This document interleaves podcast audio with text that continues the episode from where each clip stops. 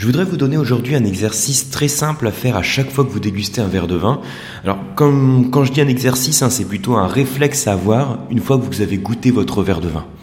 Vous savez, la dernière fois, lors du dernier podcast, on avait parlé de l'intérêt de, de remplir des fiches de dégustation pour noter toutes les sensations que vous avez à chaque étape de la dégustation. Étape visuelle, olfactif, gustatif. À chaque fois, qu'est-ce qu'on ressent et quels sont les termes que l'on peut mettre à chaque étape de la dégustation.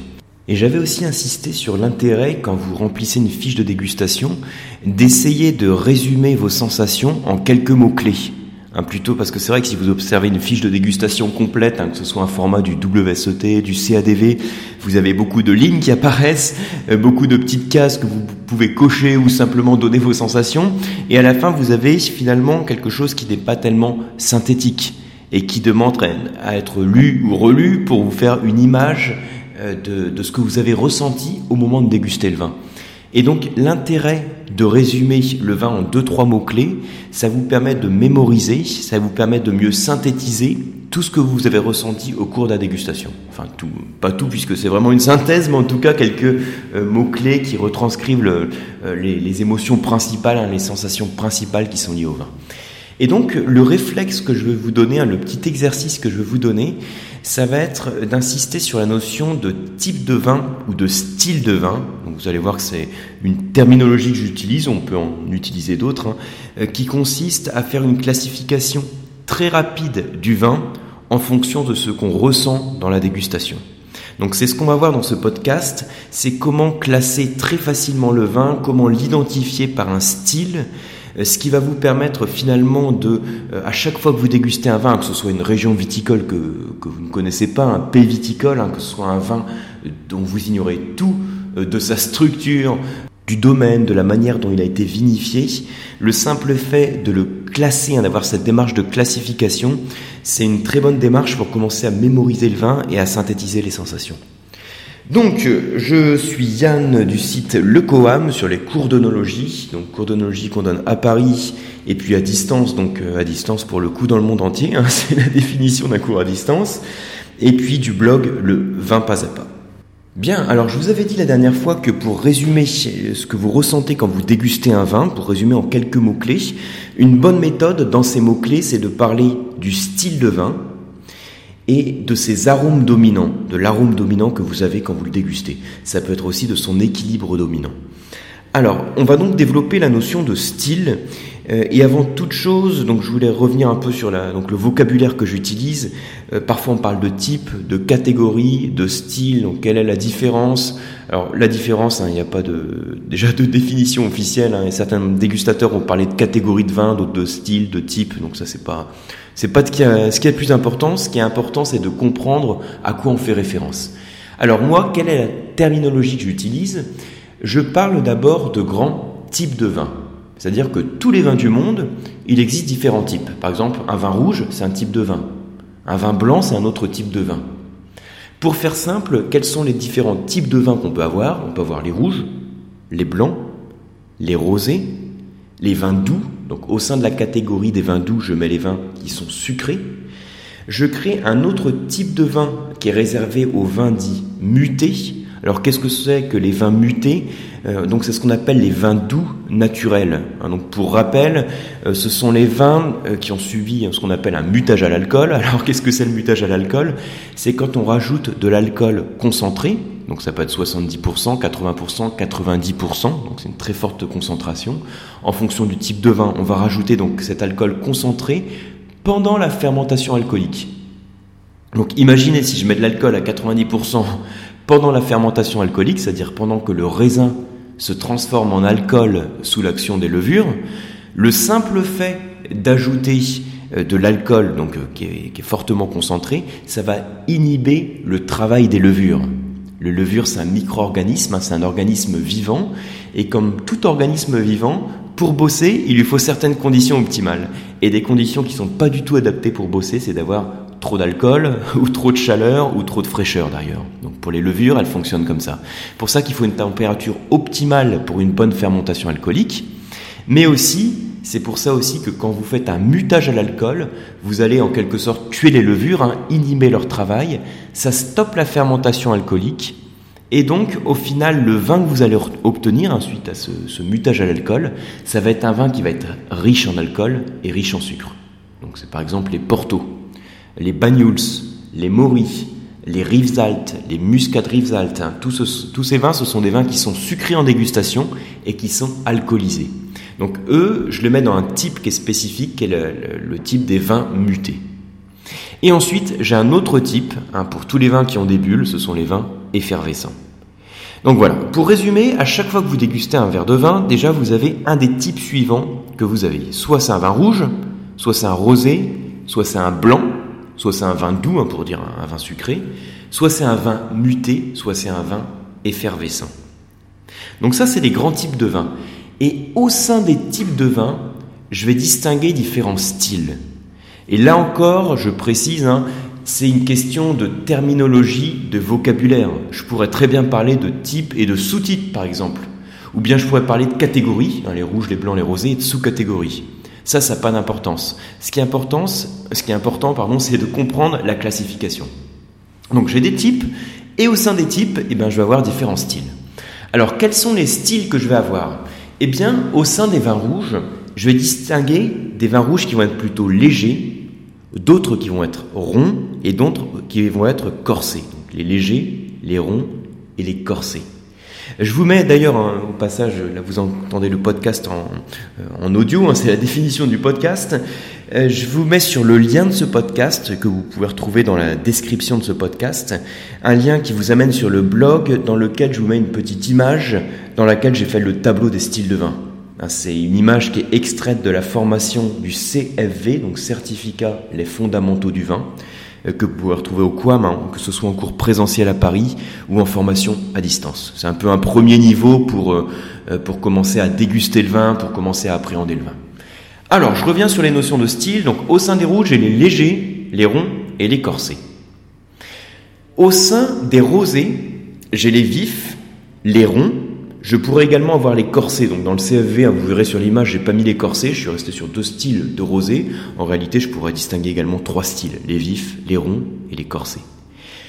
Au sein des blancs, j'ai exactement la même approche. Les légers, les ronds et les corsets. Alors là, au lieu d'utiliser le terme léger pour, euh, les vins blancs, j'ai utilisé le terme vif qui met plus en avant euh, l'image, l'idée d'acidité, de fraîcheur que l'on peut avoir dans les vins blancs. Trois styles au sein des vins blancs, les vifs, les ronds et les corsés. Ensuite, au sein des vins doux, donc je rappelle, c'est les vins qui ont du sucre résiduel, hein, c'est le verre de vin que vous dégustez, et quand vous l'avez en bouche, vous sentez, vous percevez du sucre résiduel. Donc là, j'ai trois styles en fonction du niveau de sucre qui est présent dans le vin. Je peux avoir les demi-secs, les moelleux ou les liquoreux. Je ne parle pas des steaks, puisque là, le style dont je parle, le type de vin, c'est un vin euh, doux, donc par définition, il y a du sucre. Donc les styles que j'ai au, sein des vins doux, c'est les demi-secs, les moelleux et les liquoreux. Donc voilà un petit peu le panorama de tous les styles de vin. Alors là, j'imagine que si vous écoutez le podcast dans votre voiture ou dans les transports en commun ou en vous promenant, vous n'avez pas l'image sous les yeux, donc il faut faire un petit, un petit effort d'imagination.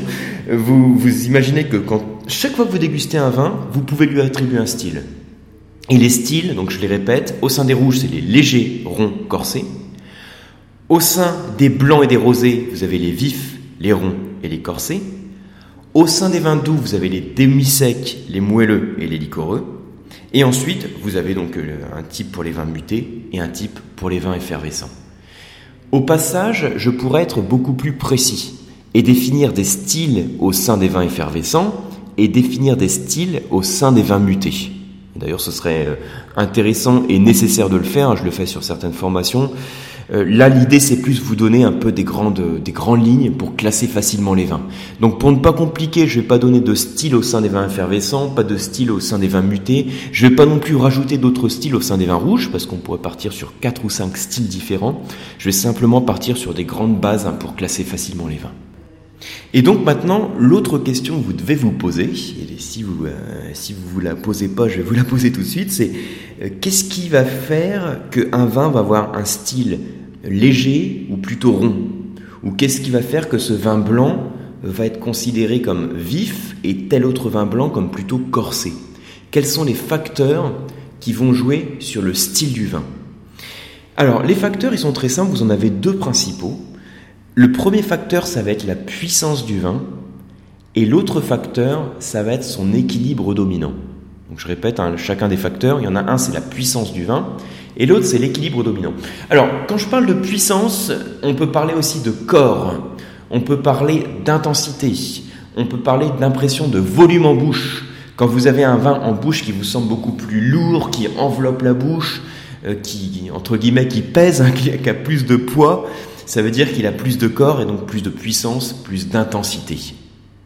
Alors là, ce que l'on peut dire, c'est que en fonction des styles dont on a parlé, donc léger, rond, corsé pour les rouges ou vif, rond, corsé pour les blancs et les rosés, eh bien, les vins qui vont avoir le moins de corps, le moins d'intensité, de puissance, vont être plutôt sur les styles légers ou vifs, et les vins qui vont avoir le plus de corps, donc le plus de puissance, vont être sur les vins corsés, voire ronds. Hein, en fonction du niveau de corps. Alors, une petite parenthèse aussi, là pour continuer à, préciser, je vous ai dit donc la première chose qui joue sur le style, ça va être euh, la puissance, donc ou, le corps, et l'autre chose c'est l'équilibre dominant. Pour revenir sur cette, notion de puissance ou de corps, euh, sachez aussi que ce qui contribue à donner une sensation de puissance à un vin, euh, ça va être d'abord l'alcool que vous avez dans le vin. Quand vous avez un vin qui est riche en alcool, l'alcool ça apporte un côté un petit peu brûlant en bouche, une certaine douceur aussi, hein. donc un côté doux, euh, brûlant, ça ça participe au corps du vin et à sa puissance. Autre chose qui contribue à donner une sensation de puissance au vin, ça va être le sucre, le sucre résiduel éventuellement. Autre chose, si on est sur un vin complètement sec, ça rentre même pas en compte. Donc autre chose, ça va être la notion de tanin. Les tanins, donc on les trouve que dans les vins rouges, et les tanins, c'est ce qui donne ce côté âpre en bouche. Hein, quand vous prenez un vin rouge en bouche, il y a certains vins rouges pour lesquels vous avez la langue qui accroche au palais. Ça devient râpeux, rugueux, astringent, ça accroche, hein, ça assèche un peu les muqueuses. Donc ça, ce sont les tanins qui sont apportés par la peau des raisins, également par les pépins, par les rafles, hein, euh, qui vont créer cette sensation en bouche. On les retrouve, les retrouve donc que sur les vins rouges, hein, puisque pour faire les vins rouges, il faut mettre les peaux en contact avec les jus, et donc on va extraire des tanins en plus des pigments colorants. Et quand vous avez des tanins qui sont très puissants, ça aussi, ça va participer à l'impression de puissance, de volume et de corps du vin. Et l'autre facteur qui va contribuer à la sensation de corps et de puissance d'un vin, ça va être sa richesse en arôme, sa concentration en arôme. En gros, quand vous avez un vin en bouche qui est pas tellement riche en arômes. Euh, il va vous paraître plus léger, donc sur la catégorie des légers ou des vifs, alors que quand il est très concentré en arômes, vous ressentez ces arômes en rétro-olfaction, ils sont très concentrés, ça, ça va contribuer à vous faire penser à un style plutôt rond, voire corsé. Ok? Donc ça, c'est les, les, facteurs qui vont jouer sur l'impression de puissance du vin. L'alcool, les tanins et les arômes, voire le sucre si vous n'êtes pas sur un vin sec. Et l'autre chose euh, qui va jouer donc sur le, style du vin, qui va faire qu'on va choisir plutôt un vin de style vif, rond ou corsé, ça va être euh, ce qui domine en termes d'équilibre.